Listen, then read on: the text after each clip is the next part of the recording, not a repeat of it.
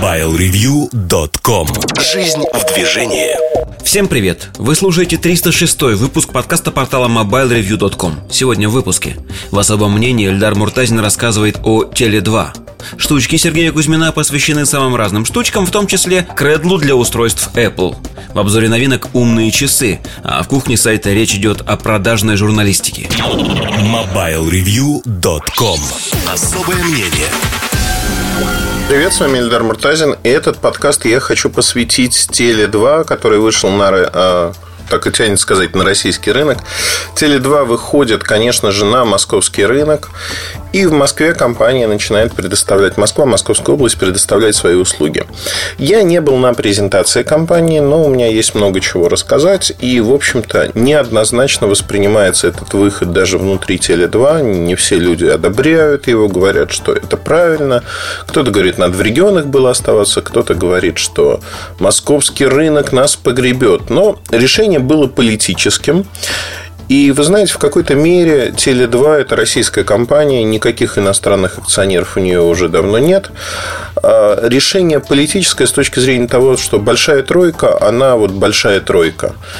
И у них есть э, сети по всей стране. А у Теле2 не по всей стране. И вот сейчас с новыми акционерами компания с новой силой хочет развиваться и быть представленной везде, включая московский столичный регион, который считается самым вкусным и богатым и очень часто я слышу о том, что ну, также развивалась, например, компания Мегафон. В какой-то мере это так, в какой-то мере это совсем не так. И вот здесь, мне кажется, нам нужно посмотреть как на историю, так и на то, что происходит сегодня, чтобы понять, какие перспективы есть у компании Теле2, о чем компания говорила сама, о чем мы можем только догадываться. Ну и начнем с самого простого, пожалуй. А на момент запуска я предполагал, что у компании будет порядка 3-3,5 тысяч а, базовых станций. А, у компании нет станций 2G, то есть голос и SMS. Все это ходит через 3G базовые станции. 4G используется для передачи данных. И так как сеть не загружена, скорости достаточно неплохие. То есть, если говорить про Москву, Москва очень плотно покрыта. Если мы про аутдор, то есть уличное покрытие говорим, здесь, в общем-то, все достаточно пристойно. В пределах третьего кольца практически сплошное покрытие. Очень-очень неплохо. В спальных районах тоже, ну, в общем, сигнал есть, сеть видна и работает неплохо. То есть, точки зрения передачи данных, оператор получился неплохим, особенно если принимать во внимание то, что он сейчас не загружен. Не загружен, то есть есть свежая сеть, в которой нет огромных толп народа, э, качающих что-либо. И, конечно же, это, в общем, дает нам определенное преимущество, если хотите. А, с точки зрения тех, кто первый будет использовать сетку. 2G нету.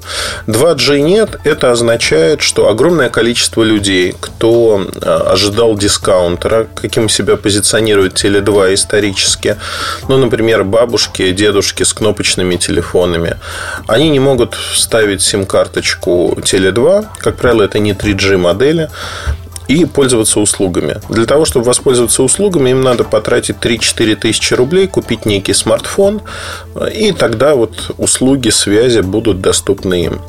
На самом деле, как мне кажется, это вымывает большую часть аудитории, органической аудитории для Теле2.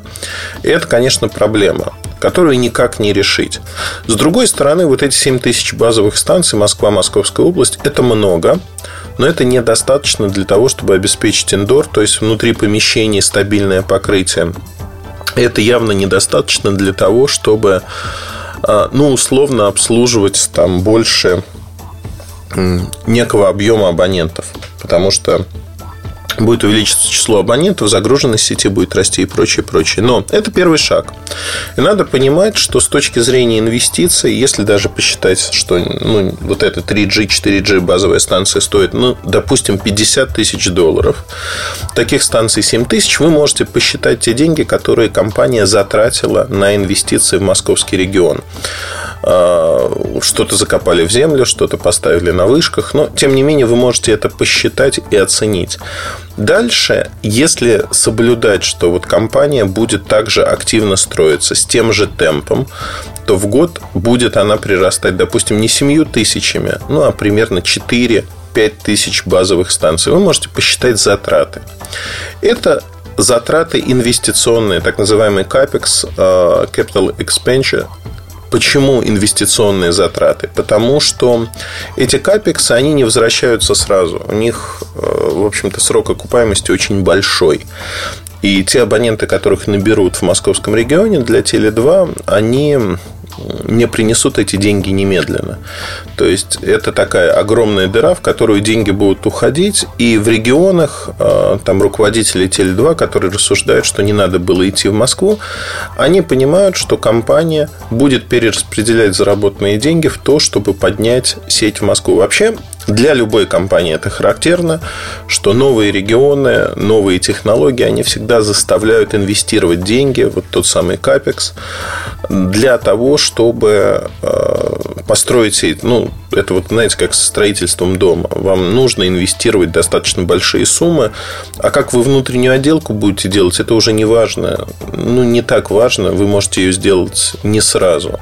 Но ввязавшись в битву, вам нужно будет поддерживать улучшение качества связи, чтобы привлекать новых абонентов. История прозрачная, понятная, и на ближайшие пять лет, я думаю, что Теле2, ввязавшись в эту войну, будут тратить большие ресурсы на то, чтобы поднять Москву и московский регион. Хватит ли денег на всю сеть, на то, чтобы развивать планомерно всю сеть по стране? Это отдельный хороший вопрос. Потому что я думаю, что тут будет скорость стройки, скажем так, неравномерной. Неравномерной с точки зрения того, что там, где компания может позволить себе ужаться, она будет ужиматься и направлять эти деньги, ресурсы на московский рынок. Хотим мы того или нет. Там, где ужаться нельзя и конкуренция обостряется, есть возможность потери рынка, Теле2, конечно, будет тоже выступать на равных с большой тройкой и пытаться сохранить свой сегмент. То есть вот такая войнушка, она будет происходить на просторах России, и это, в общем-то, очень и очень неплохо. Теперь по поводу того, а, про затраты поговорили. Если про OPEX говорить, операционные затраты, они не такие большие на фоне затрат в сеть. То есть они заметные. Ну, вот в частности, много телевизионной рекламы к запуску, много счетовой рекламы, Теле2 потратились на это, потратились хорошо, но тут есть один момент очень важный, который говорит о том, что а, у Теле2 ну, реклама была всегда. Там, если вы приезжаете часто в Санкт-Петербург, вы видите рекламу Теле2, ту или иную. И, как мне кажется, эта реклама ну, в общем, это традиционные расходы компании операторов. Поэтому Теле2 здесь никак не выделяется. Миф про то, что Теле2 является дискаунтером, он очень полезен для компании. Действительно, есть стратегия у Теле2 по выходу на новые рынки. Она выглядит очень здраво. Они пытаются взять то, до чего не дотягивается большая тройка.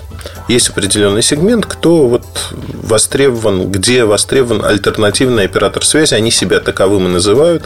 Слава богу, в Москве это не звучит, что они альтернативный оператор. Хотя многие люди, как ни странно, вот я воспринимаю это как-то с негативной коннотацией, а многие люди говорят, ну, нужна альтернатива большой тройки. Вот нам дали альтернативу большой тройки, и это неплохо. И это хорошо. И вот мы воспринимаем это, наоборот, не как что-то плохое, а как нечто хорошее. И, ну, в общем-то, я думаю, что такой взгляд на вещи, он тоже имеет право на жизнь, и он абсолютно нормальный. Как мне кажется, здесь есть еще один момент, он очень важен для вот нашего рассказа. Почему я говорю о том, что он только притворяется дискаунтером, но таковым не является. Причина достаточно простая. Если посчитать, да, не вдаваясь в маркетинговые подробности тарифных планов, того, сколько стоит минута, а вот посчитать по большому гамбургскому счету. Вот мы берем регион какой-то, старый регион для Теле2, где компания вышла одновременно, ну не одновременно, в первую очередь вышла. И посмотрим, что она сегодня получает с этого региона. Арпо окажется на уровне большой тройки. То есть, по сути, затраты а, людей они равны затратам при подключении у большой тройки. Ну, там плюс-минус разница есть, но она не такая большая. В новых регионах, конечно, есть некий дисконт, чтобы привлечь свою сеть абонентов. Дальше постепенно цены идут вверх. Это процесс не единомоментный, он не происходит там за один год. Он постепенный и незаметный для потребителя, как правило. То есть, вот это, знаете, главное не разрушить конструкцию, что они самые дешевые. Главное ее поддерживать и, правильно поддерживая, увеличивать цены на все услуги. Это абсолютно правильный бизнес-подход. С точки зрения, знаете, вот э, я часто, когда рассказываю об этом, ну, не так уж часто, но за последние 6-7 лет, наверное, ну, с десяток раз точно приходилось рассказывать разным аудиториям. И очень часто у обывателей, у обычных людей, ну как же так? Это вот нечестно, они же вот, они же, они же дискаунтер. Ну, то, что они дискаунтер, они не обещали быть им вечно. Больше того, ничего личного, это бизнес, и та бизнес-модель, которую они построили, она вполне рабочая. Надо также понимать, что качество услуг связи и их стоимость, она э, всегда находится в неком компромиссе да, между собой. И Теле2, который не имел там 3G, 4G, например, и брал за свои услуги меньше, он брал меньше по вполне определенной причине. Не было мобильного интернета нормального на уровне там, других операторов. Сейчас эта проблема проблема решена, они получили лицензии, они строят сеть активно, и услуги становятся на уровне. Но если брать какой-то регион, например, то отставание по числу базовых станций, оно заметно. Соответственно, число базовых станций – это покрытие и качество покрытия. Ну, там зависимость, она прямая, зависит еще от настроек сети. Но в целом, плюс-минус, да, если мы берем большую тройку, у них все получше. Получше, чем у Теле2. Ну, просто вышли позже, да, начали строиться позже. Чудес не бывает на свете. Та же самая ситуация в Москве. А, с точки зрения тарифных планов, а, есть два больших, ну, наверное, сегмента, которые существуют сегодня на рынке. Это пакетные предложения, наиболее интересные, когда оптом вам продают минуты, гигабайты, смс вот все подобное. А есть еще предложение, в котором а, вам просто дают вот prepaid вам не нужно ничего платить без абонентской платы. Ну, соответственно, стоимость смс минуты, она значительно выше. Вот такими prepaid тарифными планами, как правило, пользуются действительно люди не очень обеспеченные, кто не хочет платить некую плату ежемесячную, потому что пользуются телефонами время от времени. И, как им кажется, они на этом экономят. На самом деле, в большинстве случаев экономии нет никакой. Более того, человек платит те же самые 200 рублей, просто они набегают намного быстрее, а услуг получается меньше. Ну, экономят люди так. Экономии не получается. Вообще, поведение пользователя – это отдельная большая история, потому что пользователи зачастую не понимают, как они себя ведут. Это нерациональный выбор. Они не считают, они не сидят с калькулятором, не считают, а что будет более выгодным. То есть, вот с калькулятором сидит крайне небольшое число людей, которые сравнивают планируют, думают, пытаются понять, а что мне будет выгоднее, а что, что за связь вот у этого оператора, что за связь у этого оператора. Большинство людей в нашей стране рассуждает примерно так. Я трачу там условно 300 рублей на связь. Связь вроде ничего, ну, как бы есть проблемы. Все знают, что каждый оператор очень плохой, потому что качество услуг не удовлетворяет это уже как бы общее место, которое есть всегда. Они все плохие, потому что плохого на плохого менять я не хочу. И люди готовы менять оператора только в случае, если действительно произошло что-то такое, сбой, когда нет вот связи совсем, когда недозвоны постоянные. Ну, вот когда утомляет. Операторы там до этого не доводят до точки кипения, скажем так. Некоторые ходят по грани, как Билайн, но не доводят до точки кипения.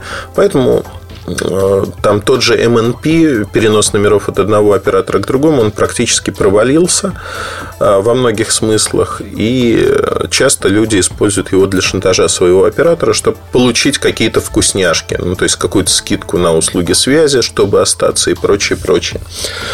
Теперь давайте смотреть с Теле2. Вот они придумали оранжевый тарифный план. Он так и называется – оранжевый. А, в этом тарифном плане а, все по рублю. То есть рубль минута, рубль смс, а, округление при разговоре поминутное. То есть тарификация поминутная, что неплохо. И явно это было сделано для сравнения с другими тарифными планами, которые не очень популярны. И, как мы знаем, припейдом пользуется не такое большое число людей. Припейдом именно вот не пакетными предложениями. Вот. И да, это производит впечатление и утверждает нас в смысле, что ну просто цифры, знаете, сравниваем, вот не, не вдумываясь в них. Там вот тут рубль, а там, там 3 рубля, 2,5, 4. Ну, то есть выгоднее, значительно выгоднее. Другое дело, что все пользуются действительно пакетными предложениями. И здесь мы переходим на другой уровень, а именно, что пакетное предложение от э, Теле2, оно сравнимо, наверное, с рынком. Но вот если начертить э, там, по графе деньги и пакетные предложения, так по горизонтали мы начертим и нарисуем облачка, как они пересекаются. Теле2 пересекается и с МТС, и с Билайн, и с Мегафоном с точки зрения предложения. То есть это тарифная линейка черный, самый черный, очень черный. Вот три пакетных предложения. В зависимости от того, сколько вы платите, вы получаете то или иное количество гигабайт, минут. Ну, вы можете посмотреть, не суть важно, но Теле2 попытался забраться снизу до серединки рынка. То есть, вот, например, Дайоты, которые есть в московском регионе предлагают безлимитный трафик, они не добираются, они чуть ниже.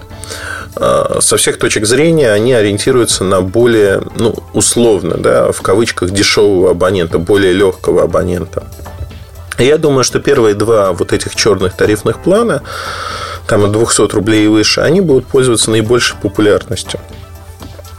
Будет ли, ну, вообще с точки зрения того, а, какие перспективы у оператора? Я думаю, что в ближайшие полгода перспективы очень и очень хорошие со всех точек зрения, потому что в эти полгода есть эффект новизны. Всегда, когда появляется новый оператор, этот эффект новизны толкает людей попробовать.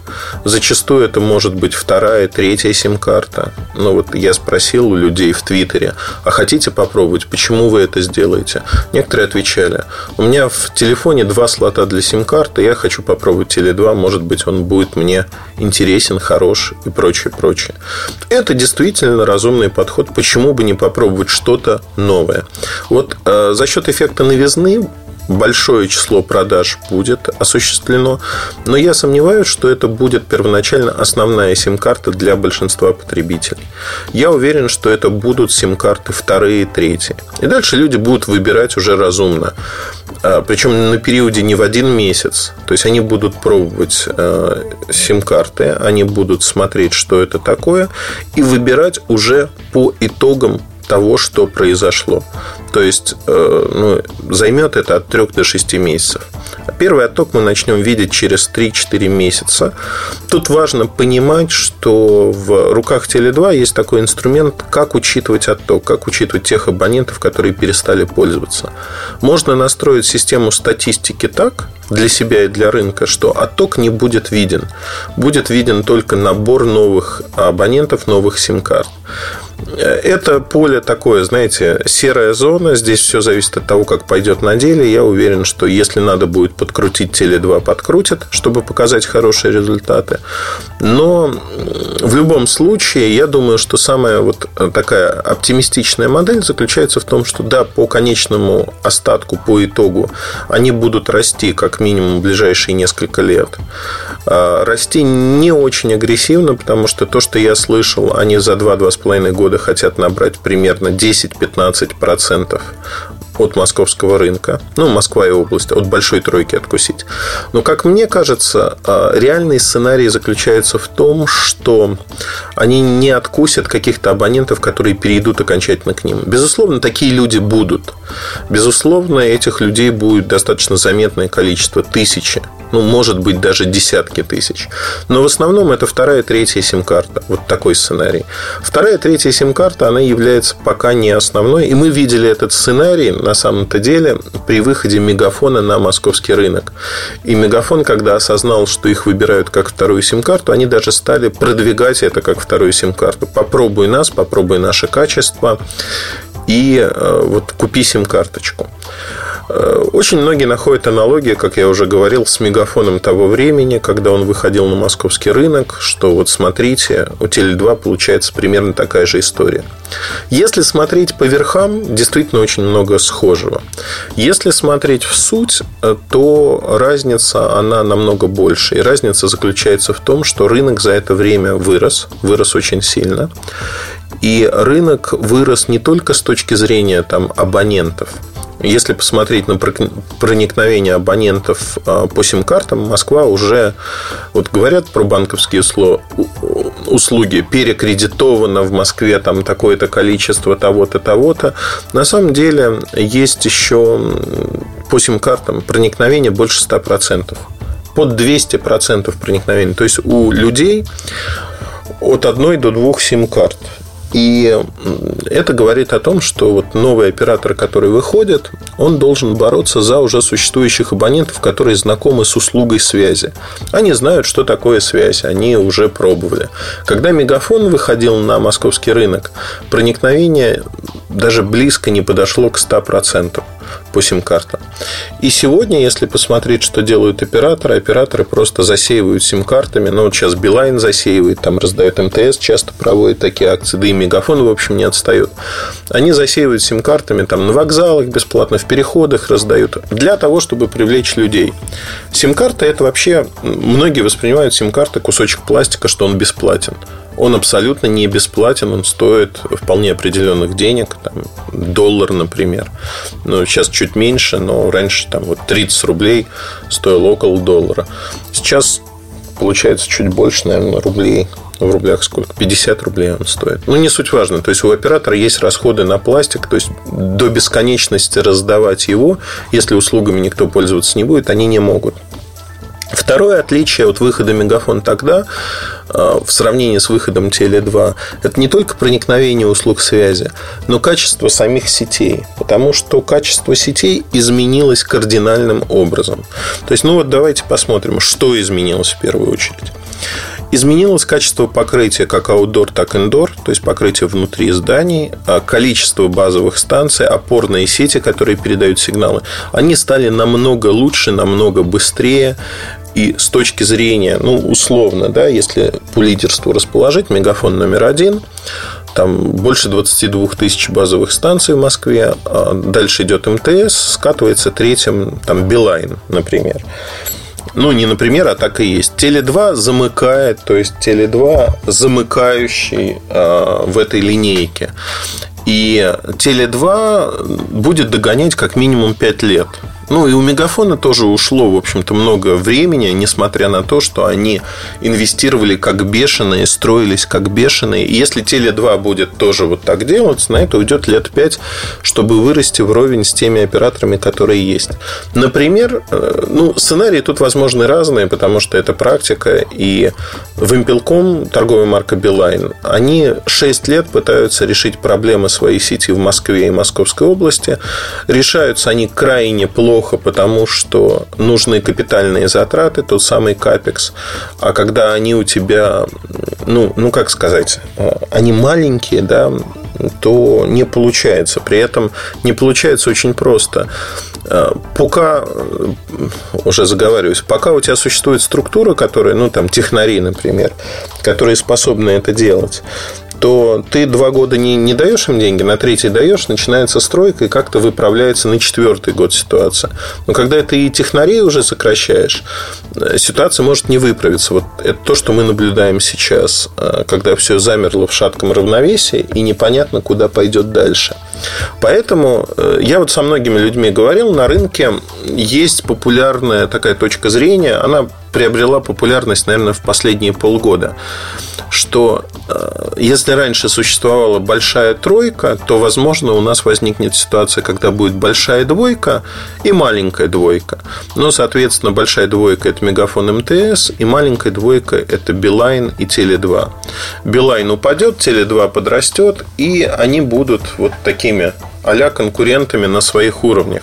То есть Билайн будет биться с Теле2, а Мегафон и МТС будут на равных выступать.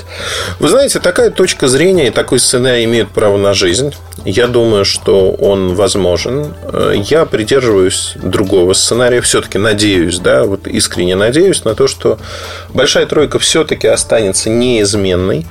И в большой тройке э, там доли операторов условно будут меняться меняться их доходы.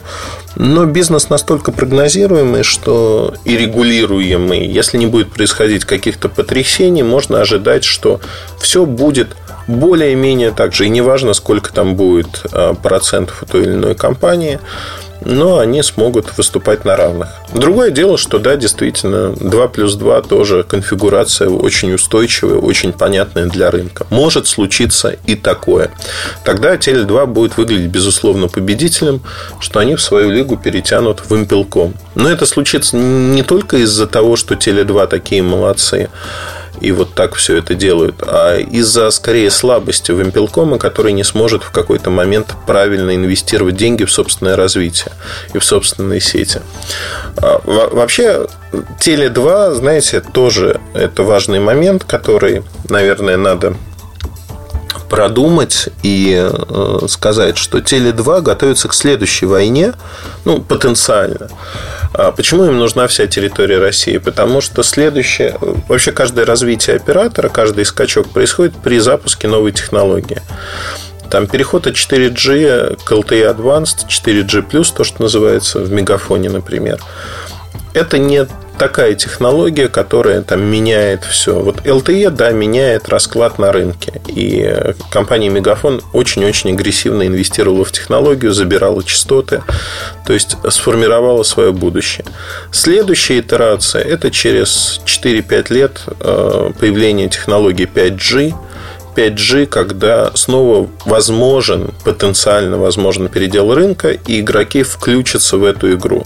Ну, то есть все будут оценивать а, инвестиции и возможный выигрыш. Конечно, будет игра. Безусловно, как это было в 3G, как это было в 4G.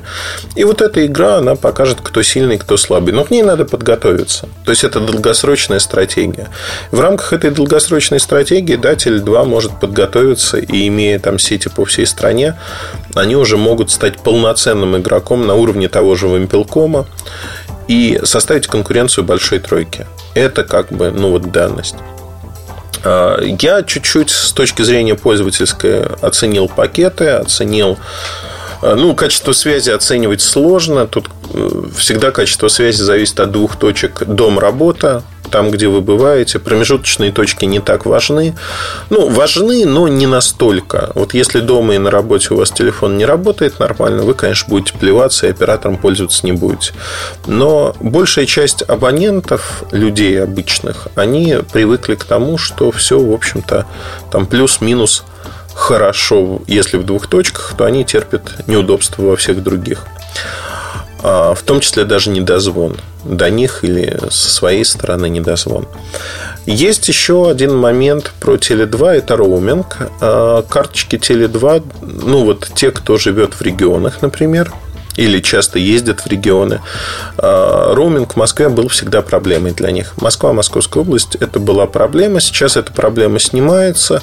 Это огромный, большой, жирный плюс – ну, то есть, действительно, все-таки Москва – это столица России. Многие сюда так или иначе хотя бы раз в год, раз в несколько лет попадают, приезжают и а, менять просто или покупать местную сим-карточку, наверное, не стоит. А тут все становится хорошо. Исторически, когда Теле2 еще был не российской компании во многом. А у них хорошие роуминговые соглашения с Теле2 глобальным. Сегодня, по сути, это только название осталось, но а, роуминг сохранился на достаточно низком уровне, что очень неплохо. То есть, для тех, кто едет за рубеж, Теле2 готов и предоставляет, в общем-то, достаточно низкие тарифы э, в Европе особенно. И эти тарифные планы, они неплохие во всех смыслах. Сохранится ли это в будущем вопрос? Пока это сохранилось, и это действительно преимущество для компании. Но в любом случае, перед тем, как вот вы послушаете подкаст, если вдруг решите кинуться и вот сразу покупать карточку ради роуминга, все-таки поинтересуйтесь э, тарифами на роуминг э, на сайте Теле2, поинтересуйтесь, что вы выигрываете, сравните со своими тарифами и попробуйте посчитать, насколько вам это выгодно или невыгодно.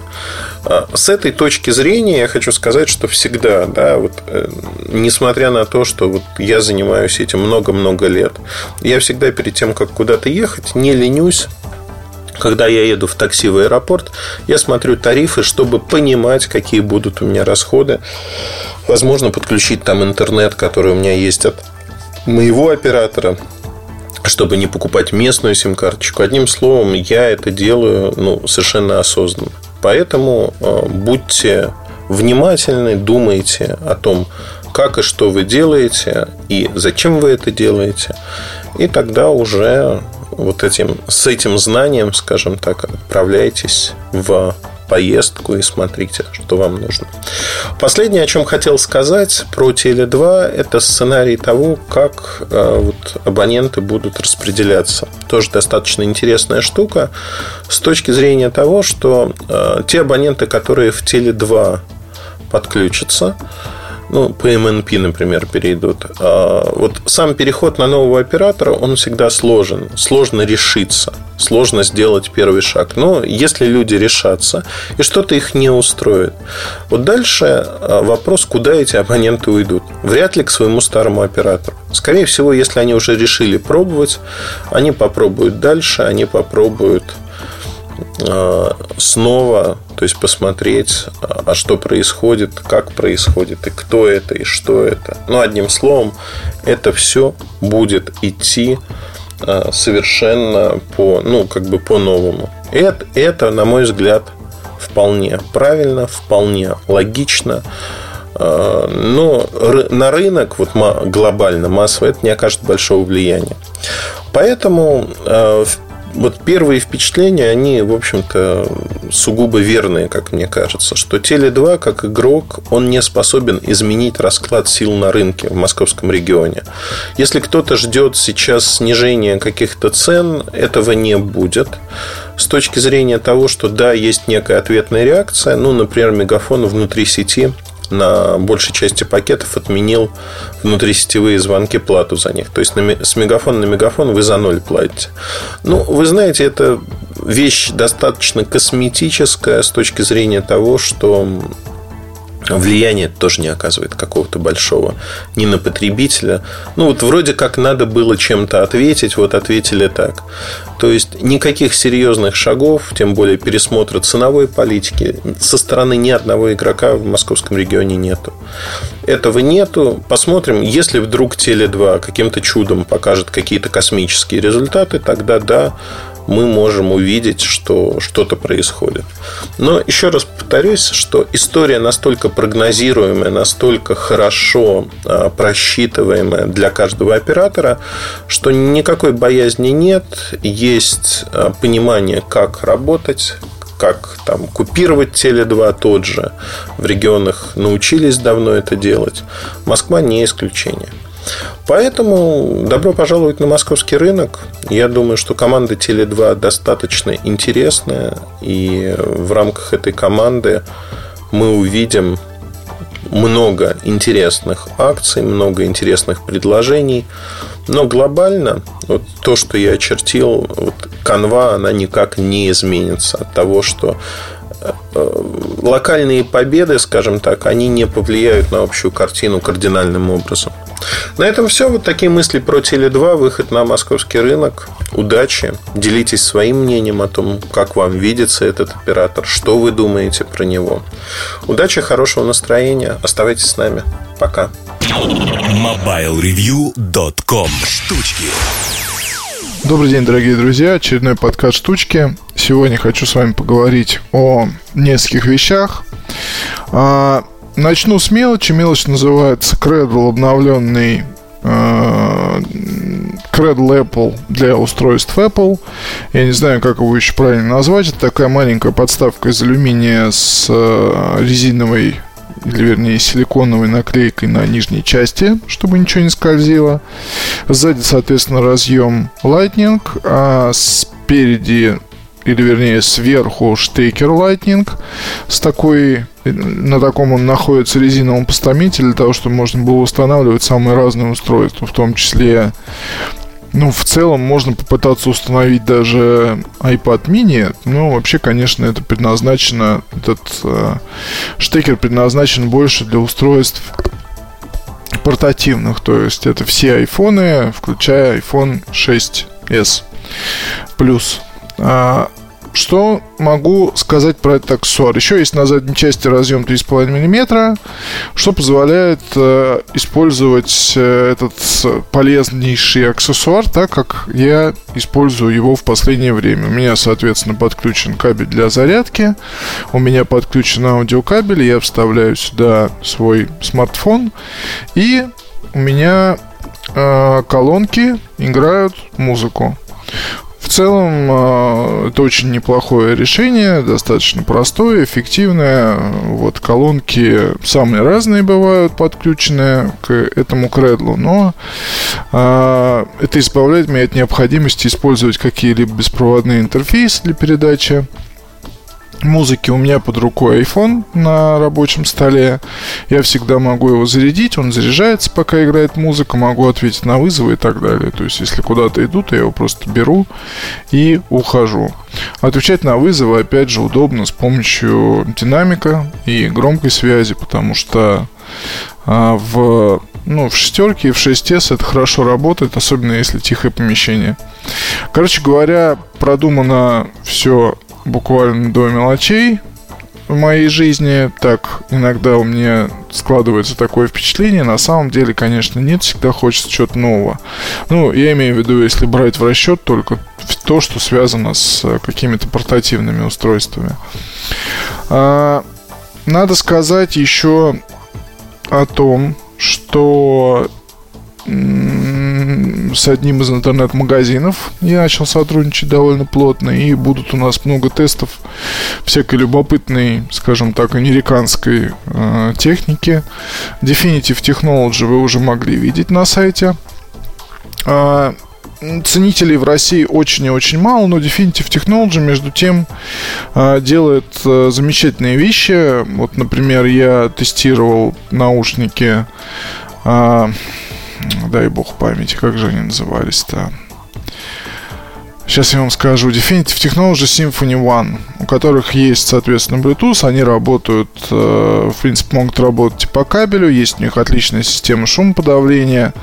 А, большие, хорошо звучат, тяжелые, достаточно дорогие, интересные.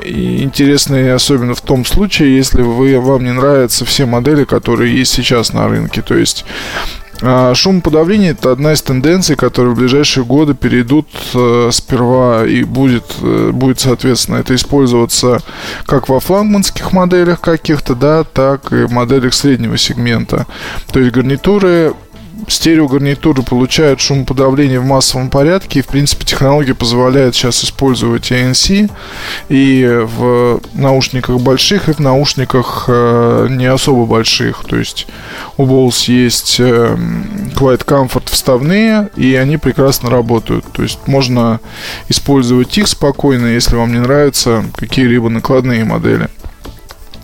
Соответственно, эта тенденция сейчас, она, ну, наушники Sony с э, шумодавом, они, скажем так, традиционно почему-то в Sony не могут доделать эту технологию а, до каких-то, ну, я не знаю, изрядных величин, то есть если вы использовали наушники Bose, то вы знаете, что когда их в самолете надеваешь, то сразу же пропадает вот этот вот навязчивый шум турбин. И Соответственно, плач ребенка, он не может быть не замолкает целиком, не убивает наушники полностью плач ребенка, но, по крайней мере, позволяет серьезно снизить вот это вот акустическое воздействие. В Sony почему-то а, такого нет, как нет такого и, допустим, Philips, потому что недавно тестировал наушники Philips NC1, и с этими наушниками вышла такая история странная, как э, впервые вижу открытые, то есть это накладные наушники, в которых используется технология шумоподавления. А во всех больших наушниках тут есть фокус, да, когда чашки закрывают уши целиком, это еще и хорошо влияет на пассивную шумоизоляцию. А в паре с активной шумоизоляцией это позволяет достичь хороших результатов, даже там, где ANC сделан как-то не особо хорошо. А здесь же в NC1 у этой модели Philips конструкция открытая, и поэтому, в принципе, работу шумоподавления можно систему шумоподавления можно не заметить вовсе. Так вот, э, Definitive Technology это фирма интересная, фирма американская. Вот я надеюсь, что еще по паре там тройки, может быть, портативных моделей я напишу, и пока этот вопрос для себя закрою. И надеюсь, что закрою его и для вас. То есть те, кто хотел узнать мое мнение по поводу этих устройств и в целом, да, там что-то для себя понять, надо ли знакомиться с маркой или нет.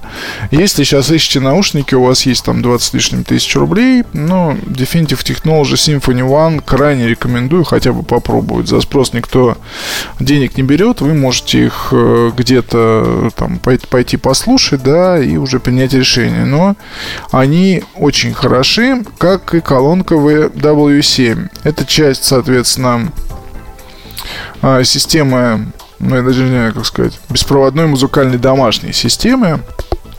Такие системы есть у Bose. Начальник вообще считается Sonos. Ну, в той или иной степени, да, Sonos это одна из тех фирм, которые с, с этого живут буквально, да, и в американских э, семьях вопрос о том, какую систему купить, он зачастую не стоит. Сюда вот плеер один, сюда плеер другой, э, плеер третий. Вот, сюда вот сабвуфер беспроводной вместе с... Э, как же называется-то?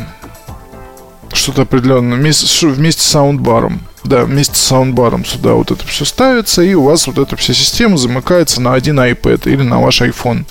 И вы можете в любой комнате быстро включать ту или иную музыку.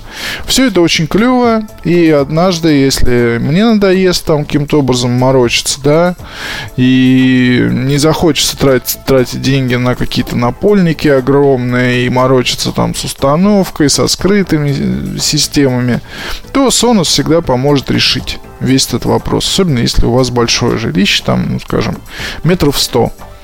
Вот там живете вдвоем э, с женой и втроем с женой и ребенком. И у вас вот везде свои такие зоны звука, потому что, в принципе, что еще помогает сделать Sonos, если говорить об использовании с телевизором, это избавиться от большого количества проводов.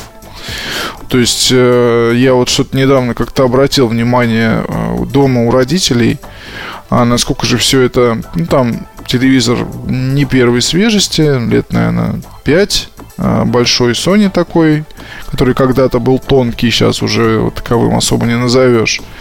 И модный по тем временам, а, когда появлялись тоже там не саундбары, система 2.1, сабвуфер, две колонки, можно там еще две подключить, все, естественно, Sony, но насколько же там много проводов. Ой, как там много проводов. И я вот действительно так смотрю вокруг, в принципе, у себя дома проводов очень много. И в Sonos, конечно, я так думаю, человек изначально просто задался целью избавиться от э, всех этих пуков кабелей. И, в общем-то, это все прошло очень хорошо. Сейчас, если вам не нравится чем-то Sonos, хотя, на мой взгляд, в плане ПО звука, соотношение цены и качества, это, наверное, все-таки оптимальный вариант, то выбирать можно еще Harman Kardon, выбирать еще можно Bose Soundtouch, которые, в принципе, довольно странные получились, но, тем не менее, имеет право на жизнь, почему нет. А Definitive Technology, да даже вот я недавно тестировал а, тестировал такую странную колонку под названием Сейчас я вам скажу. Я ничего не помню, но мне просто надо посмотреть, и я вспомню.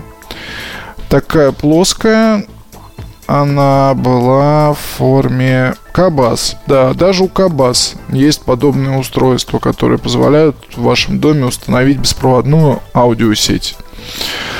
Все это очень круто.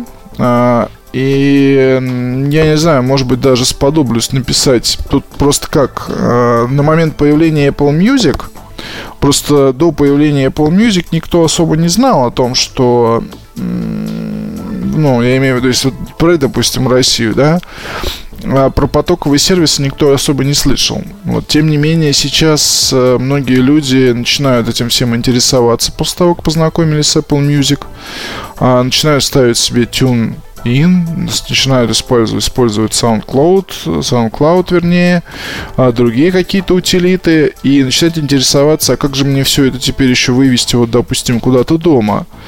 То есть э, про беспроводные колонки-то люди знали уже давно, и знают уже давно. То есть э, JBL... Э, э, Charge сослужила хорошую службу вообще для всех производителей, потому что познакомила многих людей с беспроводными колонками, которые, оказывается, могут работать по Bluetooth, и что-то там где-то играет, и все это не особо дорого стоит. И вот сейчас, я думаю, у многих людей появляется вопрос еще о том, вот у меня есть, допустим, старый музыкальный центр, вот я его уже отвез бабушке, а что же дальше? Что мне купить сейчас? А, на что мне потратить, допустим, там, я не знаю, 30 тысяч рублей, тысячи долларов когда-то это была, уже теперь нет. А, на что же мне потратить эту самую тысячу долларов, и чтобы получить на несколько лет, на 5, на 10 какую-то хорошую музыкальную систему. И вот здесь, соответственно, может быть, имеет смысл сделать гид по лучшим системам для Apple Music. Ну, привязать, попробовать, по крайней мере. То есть, видите, как идеи рождаются буквально а, в общении, в прямом эфире с вами, а, пока мы общаемся а, по поводу разных других тем. Хотя какая тема была, я уже, честно говоря, не особо помню, потому что нить я потерял. Я начинал с Definitive Technology, а, говорил о том, что мы сотрудничаем с одним а, новым магазином и с приятным очень владельцем, который таскает сюда всякие любопытные вещи. И я надеюсь, что ждет нас много всяких самых интересных, нужных, полезных и хороших вещей в ближайшее время. На этом, наверное, нужно попрощаться. Читайте обзоры на Mobile Review, выбирайте хорошие вещи. Спасибо вам большое. Пока. MobileReview.com Обзоры на вид. Привет, с вами Эльдар Муртазин. Поговорим сегодня про умные часы. Вообще, концепция умных часов, она может отличаться. Вот они у меня пикают на руке. А концепция, когда у вас есть экранчик, на котором уведомления, сообщения, вы можете отвечать или не отвечать, а просто их видеть, она понятна, в огромном числе часов реализована. Это Gear, Gear S2, часы Gear Fit, ну и тому подобное от Samsung, это Apple Watch. Но одним из пионеров были такие часы, как Cuckoo Watch – они на Кикстартере собрали достаточно много денег. Израильский, если мне не изменяет память, стартап. Это были обычные часы с аналоговыми стрелками, но при этом там были иконки, что вам приходят какие-то сообщения, и часы давали сигнал об этом. То есть вы могли узнать, что у вас что-то происходит. Некая марка, молодежная, достаточно распространенная швейцарская марка Alfex. А, эта марка производит относительно недорогие часы. Она создала коллекцию Connect Collection и заимствовала абсолютно полностью вот подход Cuckoo Watch. Cuckoo Watch мне на тот момент не понравились. Там были проблемы с софтом, они глючили. И, в общем-то, было все это неинтересно. В Connect Collection 13 вариантов а, оформления часов. А, Причем 13 вариантов в полном смысле, они сделаны очень-очень по-разному. Ну, как выглядят они по-разному, но функциональность абсолютно одинаковая. У меня самая младшая модель, она называется Сайт, стоит 315 а, швейцарских франков. У модели Сайт силиконовый ремешок одного размера, он незаменяемый, э, ну, абсолютно несменный ремешок. А, следующая модель Vision, она стоит 545 швейцарских франков. Э, ну, вот будет сложно ориентироваться, но младшую модель можно в России купить за 20-22 тысячи рублей. Соответственно, ну, старшая будет фокус, который 645, почти в два раза больше, 45-50 тысяч. Значит, э, Vision отличается тем, что там э, плетение, миланское плетение, как у Apple Watch у некоторых есть. Они металлические, и ремешки уже заменяемые. В фокусе, ну, немножко другой ремешок, немножко другая сталь а, корпуса. Выглядит, во всяком случае, по-другому. Я их в руках не держал. Но с точки зрения производительности они абсолютно одинаковые. А, что такое Swissmade? Swissmade это значит, что сделано в Швейцарии, полностью механизм произведен в Швейцарии и собрано все это там же. Поэтому это часы швейцарского производства. Хотя марка не очень популярна, не очень распространена. У них есть интересные варианты дизайна. К Connect, наверное, это тоже относится, потому что выглядят они достаточно интересно. Мои часы черного цвета, белые стрелки и красная секундная стрелка, в общем-то, смотрятся неплохо, смотрятся хорошо, такие современные, в чем-то спортивные, наверное, часы. Кстати говоря, у них есть защита от воды. До 10 атмосфер они выдерживают. Соответственно, плавать в них можно совершенно безболезненно. Но я не люблю этого делать по одной простой причине очень-очень загрязняется ремешок, особенно если он у вас черный, как у меня, и, в общем, очистить его от э, там, геля, от мыла, ну, приходится мыть. Ну, не самое лучшее занятие, скажем так. Периодически мыть такие ремешки, безусловно, нужно, но если вы будете постоянно плавать, ремешок придет быстро, относительно быстро в негодность. Как вы помните, он не сменный, поэтому вам придется обращаться к компании, чтобы вам его заменили. Я не знаю, кстати, как это происходит как меняют эти ремешки. Разные абсолютно цвета корпуса. Ну вот, то есть есть синенький, зелененький, серенький, на любой вкус. И они действительно выглядят очень здоровски с точки зрения того, что они веселые. Но что вот когда мы говорим о том, что, что такое умные часы? У вас есть программа для iPhone, для iOS, у вас есть программа для Android, которую вы ставите. И при получении сообщений, например, e-mail, сообщений, сообщений из WhatsApp, из Facebook, э, сообщений календаря, уведомлений, точнее, звонках, часы начинают пикать у вас на руке и зажигается полукругом слева идут иконки. Эти иконки начинают мигать казалось бы, да, что, ну, зачем это нужно? Причем может быть и вибрация, может быть и звук. Это все настраивается в программе. А, казалось бы, зачем это нужно? А, при большом числе уведомлений это раздражает. У меня их много. Поэтому я настроил их только на самые важные, например, когда WhatsApp пишет или еще что-то происходит. И тогда часы начинают мне вибрировать или пикать. И порой это приятно, удобно, когда телефон лежит где-то в кармане, вы идете, но вы не видите, там нет никакого экрана, там просто иконки. Вы не видите, никто написал, ничто, вы просто знаете о том, что событие некое произошло. А, самое, са, самый реальный сценарий использования, как мне кажется, когда вы находитесь в офисе или дома, кладете на стол телефон и где-то ходите, ну, уходите в другую комнату, например, и у вас часы показывают, что что-то происходит, звонок, например. Тогда вы возвращаетесь и видите, потому что я выключаю звук телефона, давно уже несколько лет у меня на вибро стоит. И вибро из другой комнаты ну, не слышно по понятным причинам. Здесь же вы понимаете, что что-то происходит. Но в остальном это абсолютно ненужная штука с точки зрения уведомлений. Но часы же не могли сделать просто так. Добавили туда еще шагомер. Шагомер относительно точный, подвирает в нижнюю сторону, причем подвирает прилично. То есть вот за день я прошел по Fitbit One около 25 тысяч шагов, мне на этом шагомере показали в программе уже, то есть на часах нельзя посмотреть, 20 тысяч. Сон не учитывается, ну, считаются, естественно, калории, но вот все, что промежуточно выходит из э, как это называется, выходит из шагов, что можно посчитать. Э, этажи тоже не считают. Я хочу сказать следующее, что надо заряжать примерно раз в два дня часы. И надо заряжать их. Тут есть... Мне первоначально привезли просто часы в упаковке и не привезли зарядник. Вот для всех умных функций, которые работают через Bluetooth, к слову сказать, ни NFC, ничего другого здесь нету. А, для этих умных функций нужно заряжать отдельную батарейку. Заряжается она чуть меньше часа. Зарядник представляет такой блинчик, который подключается снизу, примагничивается. А, не беспроводная зарядка, сразу скажу. Хотя я там пытался беспроводными зарядками заряжать, когда мне не привезли. Думаю, ну а вдруг, вдруг там какой-нибудь ши и все пойдет на лад. Нет, не пошло. А зарядка, как ни странно, лежит отдельно от корпуса. Вот как поставляются часы, это удивительно. Bluetooth внутри четвертой версии. Вообще, диаметр часов, все неожиданно озаботились этим, он комфортный. 42 или 45 миллиметров. Нержавеющая сталь 316L. И главное, что сапфировое стекло прикрывает экран.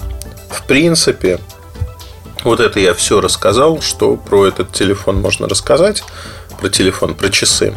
Теперь осталось сказать про управляющие клавиши. Их много. С левой стороны их две, с правой стороны это подзаводная головка Crown, так называемая, еще две. Ну, то есть четыре кнопки, по сути. Одной кнопкой можно искать ваш телефон, а, где он находится, там стоит софт, вы нажимаете кнопку, ну и он начинает звонить, вы находите свой телефон. Еще одна кнопка отвечает за то, что вы можете, э, по сути, делать фотографии с камеры удаленно. То есть с этим нет никаких проблем. Ну и две других кнопки, их можно настроить или что-то с ними сделать такое, чтобы вам было хорошо. Я заметил некоторую особенность, которую я спешу поделиться, а именно на моем Samsung есть штатная программа, которая смотрит, а не жрет ли кто-то батарейку. И вообще на Galaxy Edge Plus у меня батарейку за день на 4% сжирала вот эта программа синхронизации от компании Alfix, Alfix Smart Connection. И, в общем-то, она такая, она жрет энергию. Ну, то есть, чтобы понять, 4% от батарейки 3000 мАч на Bluetooth 4 это очень много. Это действительно очень много, и программа просто не оптимизирована. Я еще один момент, кстати говоря, если даже у вас разрядится вот эта батарейка, которая отвечает за умные функции, то часы будут работать от обычной батарейки, ну, как бы с ними ничего не произойдет. Вот как они работали, так они и будут работать. То есть вы не завязаны. А, нет такого, что ваши часы сели и все, все проблема случилась. То есть батареек две, поэтому все достаточно неплохо. Что хочу отметить. Да, безусловно, швейцарские компании, так Heuer сейчас свои умные часы за 1400 евро или долларов, не помню. Ну, вот примерно такой ценник, ну, там плюс-минус он сейчас близок, в зависимости от курса запустят. И то, что вот сейчас происходит, говорит нам о том, что ну, компании пытаются уже и так, и так вот представить какое-то свое видение. Я не думаю, что Alfix Connect будет каким-то супер популярным предложением. Это невозможно по, ну, по самой природе вот этих часов. Те, кто покупал до этого Alfix ну, там, за 200-300 швейцарских франков, те могут посмотреть на вот такие умные часики и найти наверное, для себя объяснение, почему они их покупают. Я для себя объяснение, зачем вот нужны такие часы, если только не нравится дизайн. Ну, вот, знаете, мне очень нравится, как оформлен циферблат. Он такой минималистичный, очень-очень неплохой. С точки зрения дизайна они молодцы.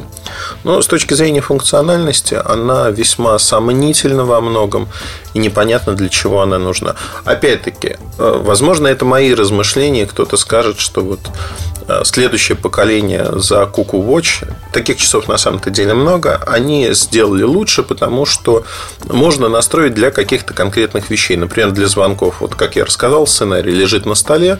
Во время звонка у вас часы начинают пиликать или вибрировать, вы понимаете, что надо подойти к телефону. Да, реальный сценарий.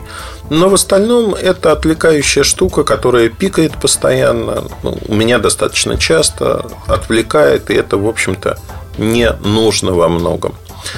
Вот такие мысли про эти часы. Обзор появится в скором времени на сайте. Сможете посмотреть на фотографии Alfix Connect всей коллекции.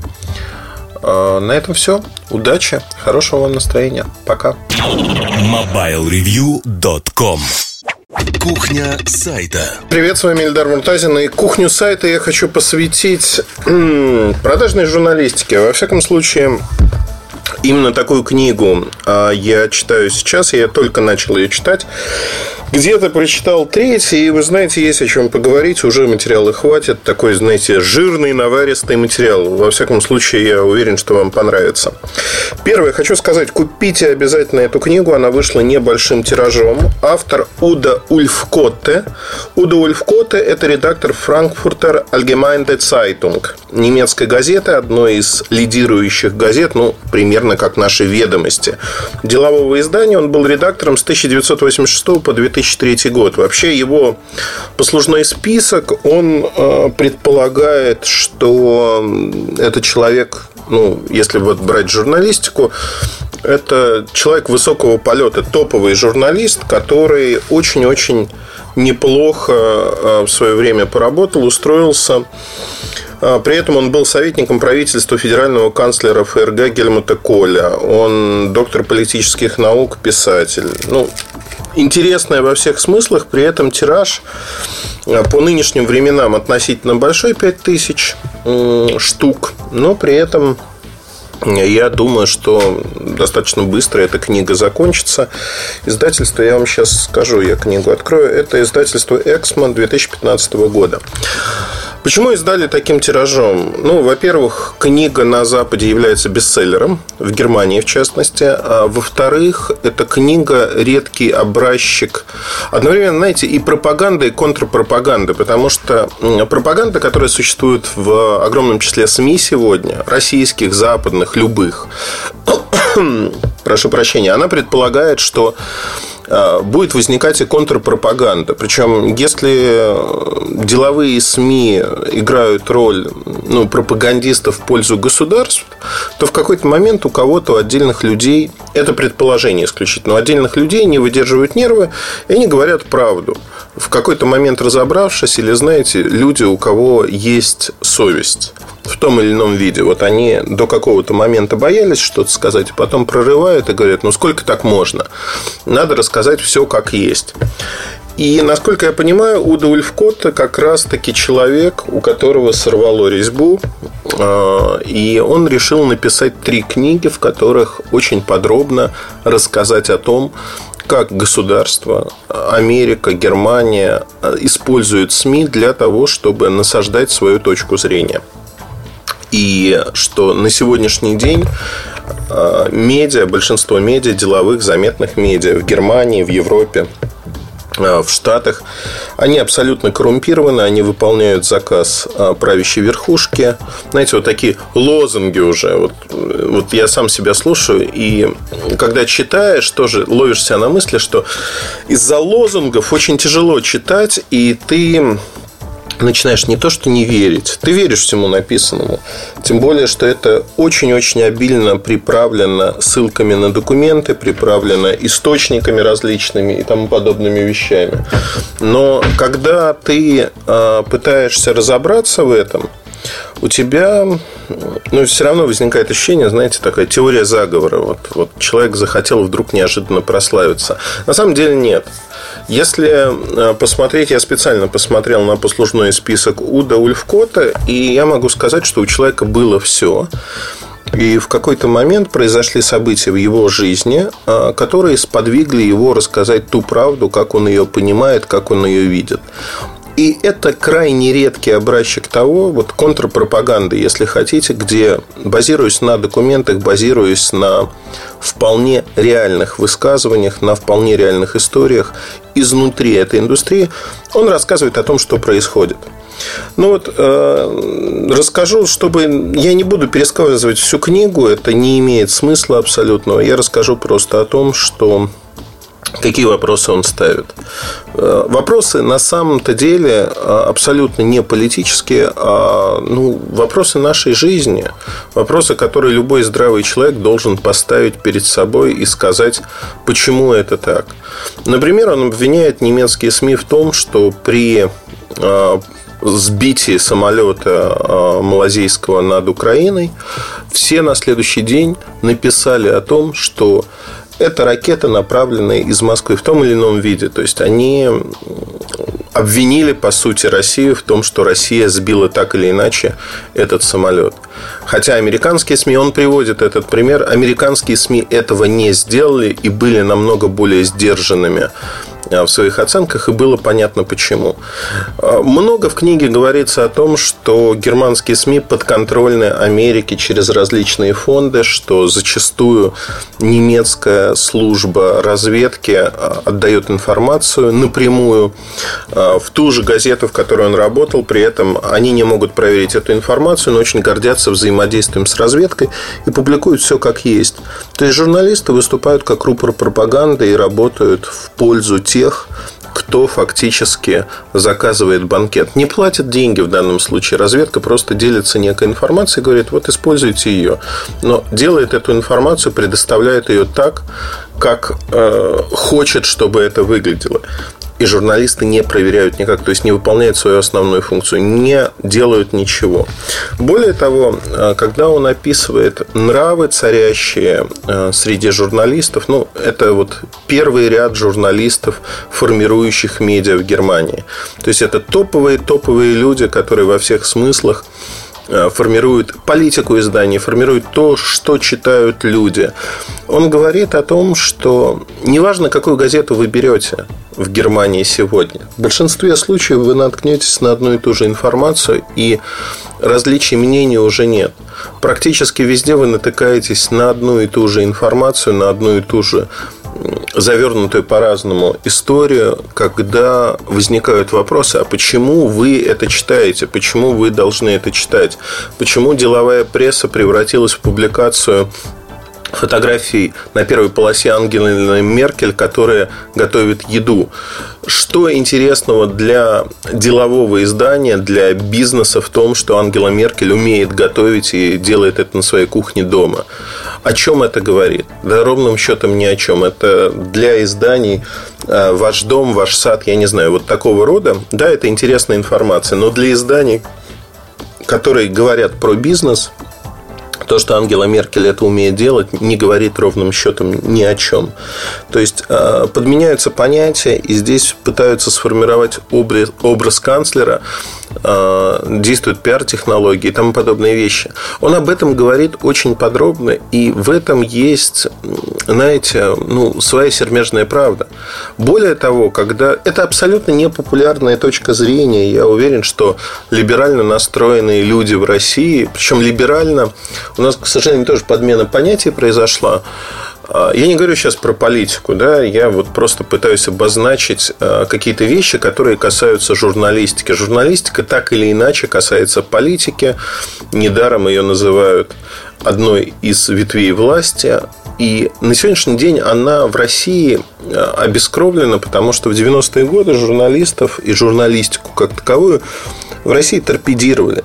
И то, что журналисты оказались частью общества, которое страдает философией проститутки и готовы продавать э, свои слова, мысли за какие-то деньги, это случилось очень быстро. И то, что журналисты, так же как и общество, общество болеет этой болезнью. Я рассказывал про философию проститутки в одном из подкастов. Мне кажется, что наше общество, к сожалению, не то что неизлечимо, излечимо. Это пройдет в скором времени, но оно болеет этой болезнью. И это проблема. Проблема для всех нас. В какой-то момент эта проблема будет решена. Когда? Вопрос. Тем не менее, суще... эта проблема существует, она стоит в полный рост, потому что ну, достаточно почитать э, комментарии там, не только на нашем сайте, но в разных местах.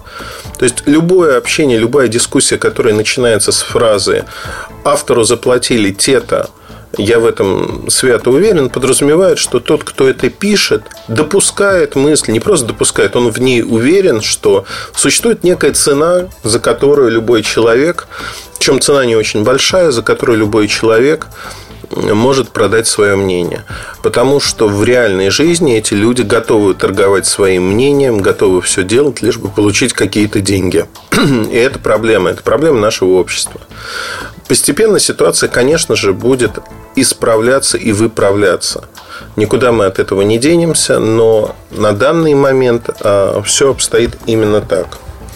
Значит, э, дальше я хочу сказать о следующем. Ну, например, очень много посвящено командировкам, когда приглашающая сторона оплачивает практически все. В Германии существует закон, что при публикации материала надо указывать о том, что есть спонсор. И э, указание того, что вашу поездку оплатили ну, те или иные лица, это, ну, наверное, правильно. В России такого закона нет. Наверное, наверное, я не знаю, к лучшему, к худшему, но вот его не существует. Большая часть изданий получает и подарки, и поездки, и, в общем-то, это не считается чем-то, наверное, особенным. Это не считается чем-то особенным, это норма рынка. Ну, не знаю, тут надо подумать, как ее менять, не менять, ломать, не ломать. Вопрос, вопрос открытый, потому что, ну, например, для нашего издания, ну, все равно мы можем делать и так, и так в общем-то, ничего, по сути, не изменится. Ну, вот абсолютно ничего. Тем не менее, э, в Германии существует такой закон, который не соблюдается на практике. Это тоже доказывается очень ну, подробно тем, что он рассказывает про происходящее в журналистике. Я отметил несколько моментов и э, хочу зачитать э, момент, связанный скажем так, с установками, которые даются ну, вот, глобально для того, чтобы... Ну, вот смотрите. Однако сегодня мы, простые граждане, платим ведущим СМИ за то, что они нами манипулируют не только высокую финансовую цену. Теперь мы расплачиваемся с ними еще и человеческой кровью. Ибо у наших ведущих СМИ ныне есть ясный образ врага России. Злой русский, добрый американец. Такова господствующая точка зрения. Фактически она является элементом психологической войны. В прошлом войны велись при помощи солдат, сегодня же главным образом при помощи СМИ. Немало людей осознало, что СМИ насаждают в наших умах образ русского как образ врага. Редакции таких уважаемых прежде газет, как а, ФАЦ, ну это вот как раз-таки Франкфурт Альгемайны, по их собственным данным, в настоящее время регулярно получают комментарии вроде «погромщики от прессы» и «гнусные разжигатели войны». Да и австрийский исследователь конфликтов доктор Курт Гриц Грич на основании проведенных им обширных исследований обвиняет наши сегодня, сегодняшние буржуазные качественные газеты в разжигании войны. Он пишет, вы любите читать газеты? А если да, то относитесь ли вы к числу постоянных читателей буржуазных качественных газет вроде ФАЦ, НЦЦ, Neue Zürcher Zeitung, Süddeutsche Zeitung или Zeit? Признаюсь, я к их числу не отношусь. Больше не отношусь. После того, как на протяжении многих лет убеждался в том, что они с средствами публицистики методично готовят войну. Это разжигание войны. И так и должно быть названо. А, вот подобные вещи, их не принято слушать, их не принято говорить. Знаете, ну, называется, в приличном обществе это не обсуждается. А я не знаю, в каком обществе тогда это надо обсуждать. Ну, если мы не будем это обсуждать здесь, то где мы это можем обсуждать и как мы это можем обсуждать? А главное, почему мы не должны это обсуждать? Это правда, абсолютная правда, причем там в статье приводится совершенно замечательная вещь.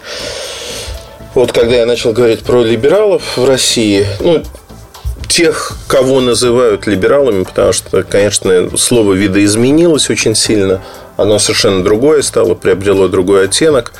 Ну, так, условная некая оппозиция, оппозиция, которой, ну, де-факто не существует, а, и это, это, наверное, неправильно. Неправильно с точки зрения того, что чиновники правительства должны получить сильную оппозицию. Сильную оппозицию людей, кто не жужжит о каких-то совершенно непонятных вещах, а людей, с э, взглядом на происходящее, э, ну, скажем так, позитивным с точки зрения того, что они знают, как исправлять ситуацию и предлагают, как ее исправлять. Не в аспекте того, что поставьте нас во главе страны, и мы уж как-нибудь справимся, мы не дураки, мы что-нибудь придумаем. Вот меня такой подход не устраивает. Он меня не устраивает вот совсем. Потому что я вижу по тому, как эти люди говорят, знаете, ну вот смешно, да, они на каждом углу кричат про некую цензуру в СМИ. Что такое цензура в СМИ? Я работаю в медиа. Я могу сказать, что за все время никто не пытался, ну, пытались да, в том или ином виде надавить, сделать что-то, но а, успеха не достигли в том, чтобы ввести какую-то цензуру. Причем вне зависимости от того, я писал про государственные проекты, писал зло, писал с фактами или писал о каких-то частных крупных компаниях или корпорациях. Не было факта цензуры. Ну, понятно, да, вот мне часто говорят, вы пишете не про политику, а вот в политике ого-го.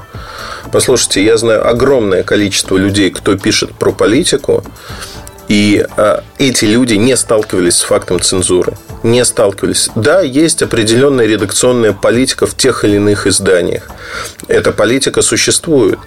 Более того, а, ну вот посмотрите ситуацию не политическую. Спортивный канал а, Уткин, господин Уткин и Тина Канделаки. Тина Канделаки пришла, сказала, все будет по-другому. Уткин выступил каким-то образом, сказал, все, я, значит, не буду с ней работать, я ухожу. Это вызвало такой медийный скандальчик, а потом тихо слился и сказал, не, ну я все вернулся, мы обо всем договорились, я буду работать.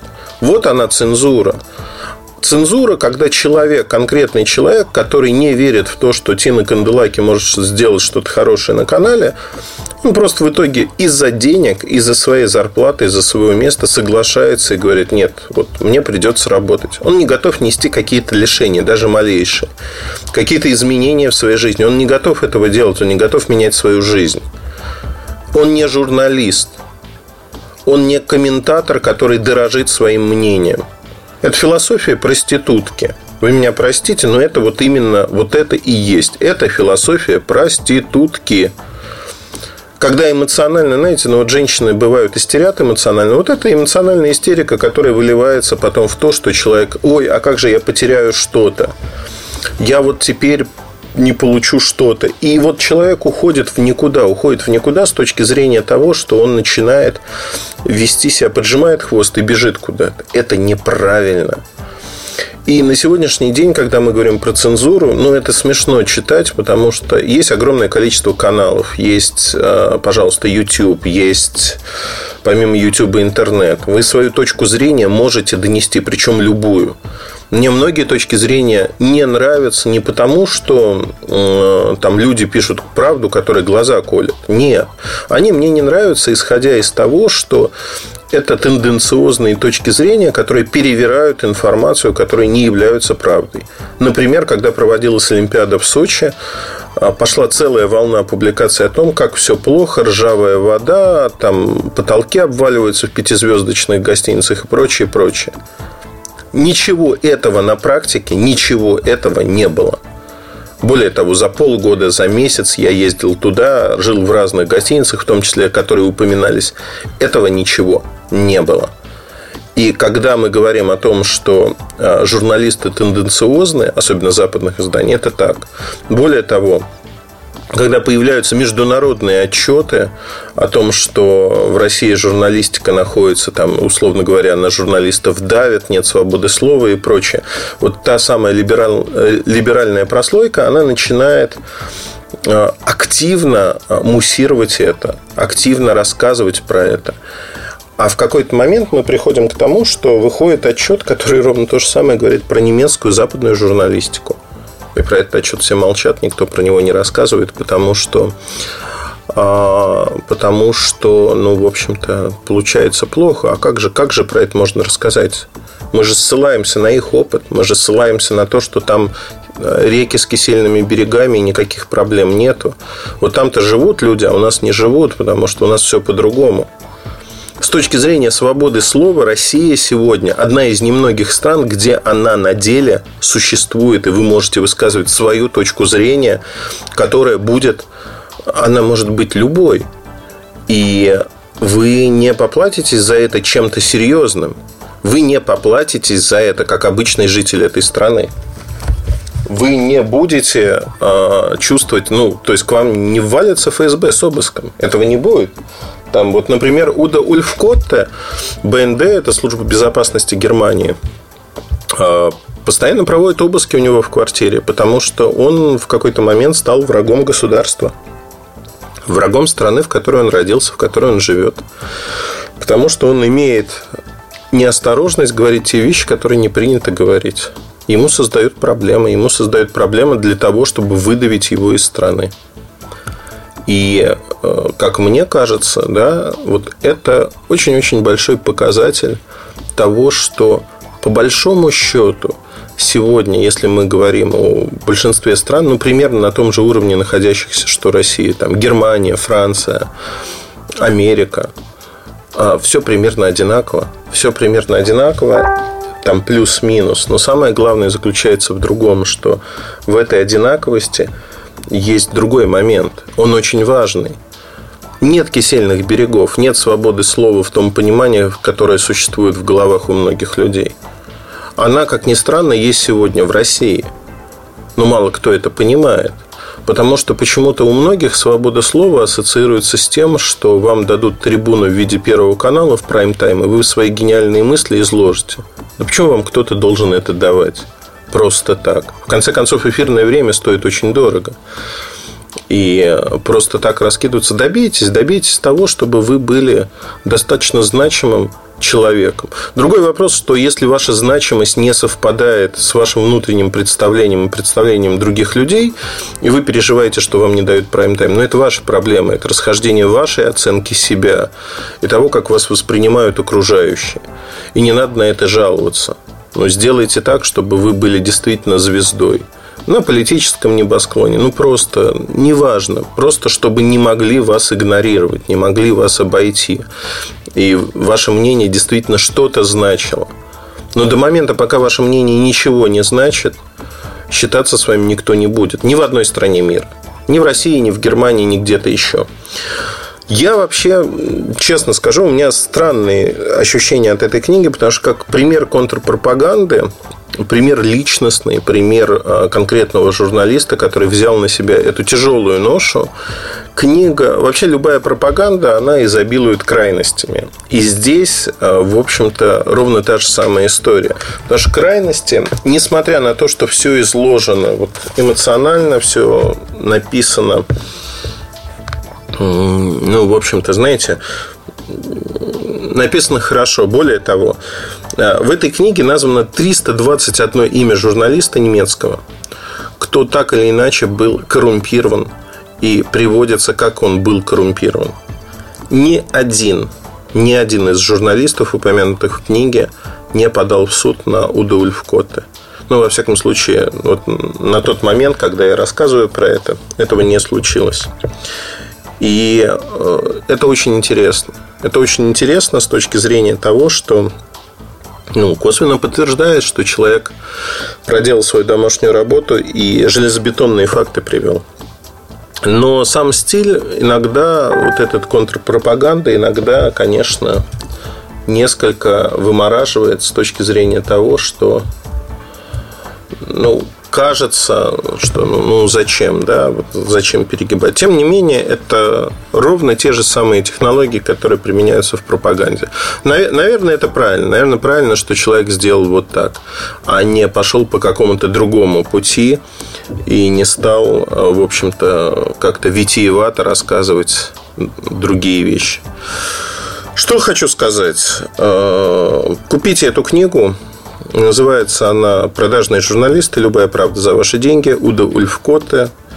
Я уверен, что здесь будет много интересного, потому что здесь рассказывается про попытку обелить Гитлера, э, как урановые боеприпасы НАТО э, на Балканах, которые использовались, стали неожиданно безвредными – какой предлог США придумывали для начала войны в Ираке, это в России знают очень хорошо. Как Болгарию и Румынию в ЕС приглашали и как объясняли. Как наплевали на свой народ и ввели евро в Германии. И как в этом участвовали СМИ, как они рассказывали об этом.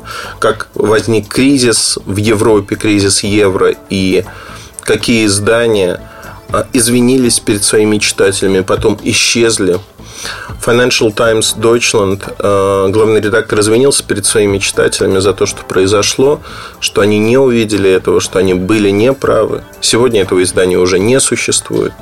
То есть, фактически, это действительно большая книга, в которой первая книга из трех, в которой собрано много внутренней кухни, где подробно рассказывается о том, как это работает на деле, из первых уст – и рассказывается предельно откровенно. Многим эта книга не понравится. У многих эта книга вызовет изжогу, отторжение, крики, истерики. И это правильно. Потому что книга правдиво рассказывает о том, что происходит. И эту книгу нельзя читать людям, кто не хочет думать. Вот ее просто нельзя читать, потому что эта книга многое ставит с ног на голову и обратно. Поэтому для тех, кто думает, я очень советую эту книгу приобрести, продраться вот через пропагандистские приемы, вычленить самую нужную информацию, и тогда уверен, что у вас будет некий взгляд на то, что происходит. Удачи и хорошего настроения. Оставайтесь с нами. С вами был Ильдар Муртазин. Пока. MobileReview.com Жизнь в движении.